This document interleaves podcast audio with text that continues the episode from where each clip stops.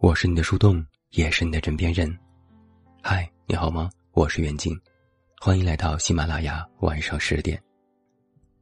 那在今天晚上的节目当中，袁静为你送上的这篇文章来自小茶夜读，题目叫做《你要日益努力，而后风生水起》。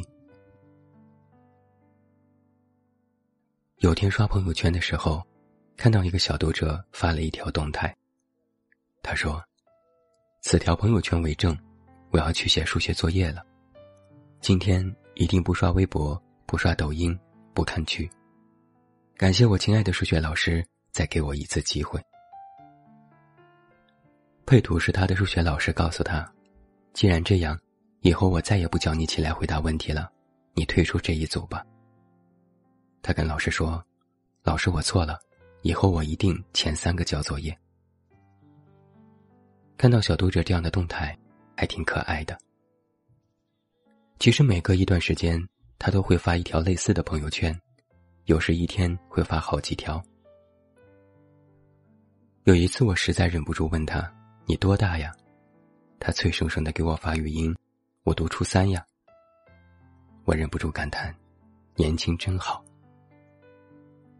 然后他苦恼的向我倾诉：“其实每次。”我都是真的想发完朋友圈就放下手机去写作业，但是每隔几分钟就想看一看有没有人给自己点赞，顺便再打开微博看看喜欢的明星超话还有没有新的更新。可能很多人都是这样，当时说要努力是真的，后来沉迷在网络里真香也是真的。有时候三分钟热度。跟男人的誓言是一样的，只能证明当时那一刻我们曾经真诚过。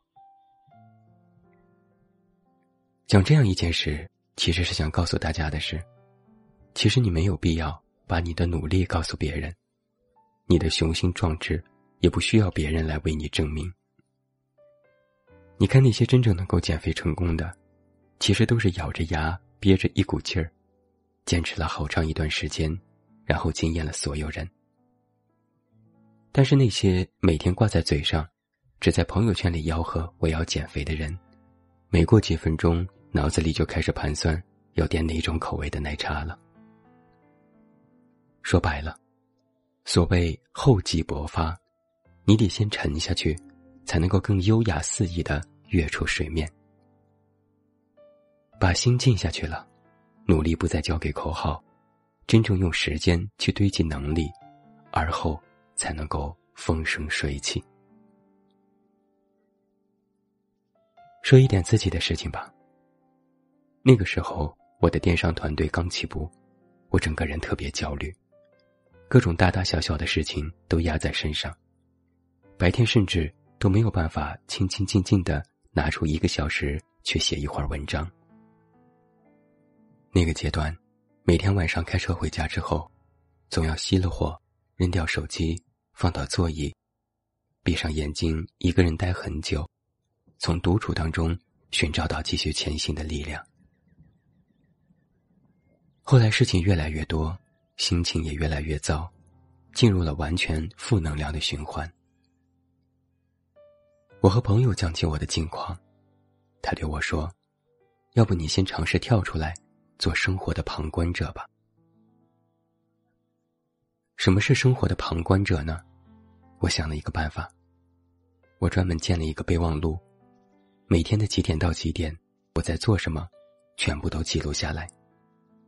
复盘的时候，我才发现，其实我白天的时光都被各种各样的琐事去占掉了，我没有时间去做决策，也没有时间去思考，没有精力。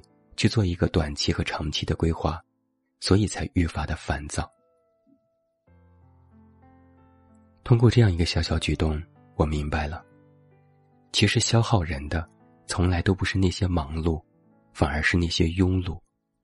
他会在不知不觉之间，带进一个人的热情和希望。生活中是这样，学习中是这样，工作中更是如此。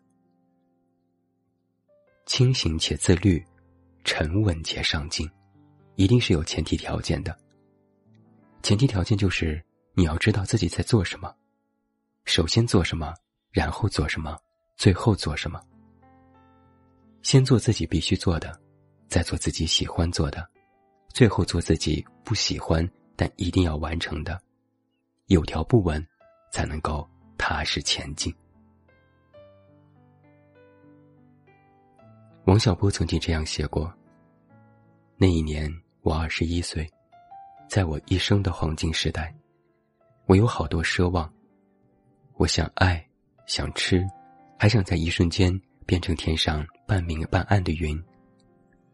后来才知道，生活就是个缓慢受锤的过程。人生这一程，无论在哪个年纪，我们都免不了遇见迷茫。”遇见无助，遇见懈怠，也遇见焦虑。但你看，在这座城市里，凌晨三点有人夜未眠，凌晨五点有人已经奔波在路上。这人世间，每个人都是藏着一股劲儿，不敢认输，也不甘认输。我们都不知道未来会发生些什么，但当下。所有情绪，都是因为我们还有期待，我们希望能够得到自己想要的生活。也许这真的是很难，但我觉得这是一件好事。我希望你和我一样去相信，世界的能量是守恒的。你在三四月份的努力，到了七八月就会慢慢有收获。你所有的付出，都会帮助你站上更大。更广阔的舞台，选择了一条路，看得到想要的生活朦胧的影子，那就咬紧了牙，在坚持中自信，不断的丢掉那些负情绪，不断的成为更好的自己。也许未来还有很多难，也许生活有不断的暴击迎面而来，但我们如果一直有正面抗击它的激情和勇气。尝试本身就是一种赢。就算正面不成，把它当成一次闯关，学会灵巧躲避，又何尝不是一种成长呢？这个世界上只有一种英雄主义，那就是在看清生活真相之后，依然愿意热爱生活，拥抱生活。只有迎着风，泪水才不会看见。只有接受过雨的洗礼，我们才会茁壮的成长。愿你，愿我，愿我们，日益优秀，而后风生水起。各自努力，而后更高处相见。一起加油吧！我是你的树洞，也是你的枕边人。关注公众微信“远近”，找到我。我是远近，晚安。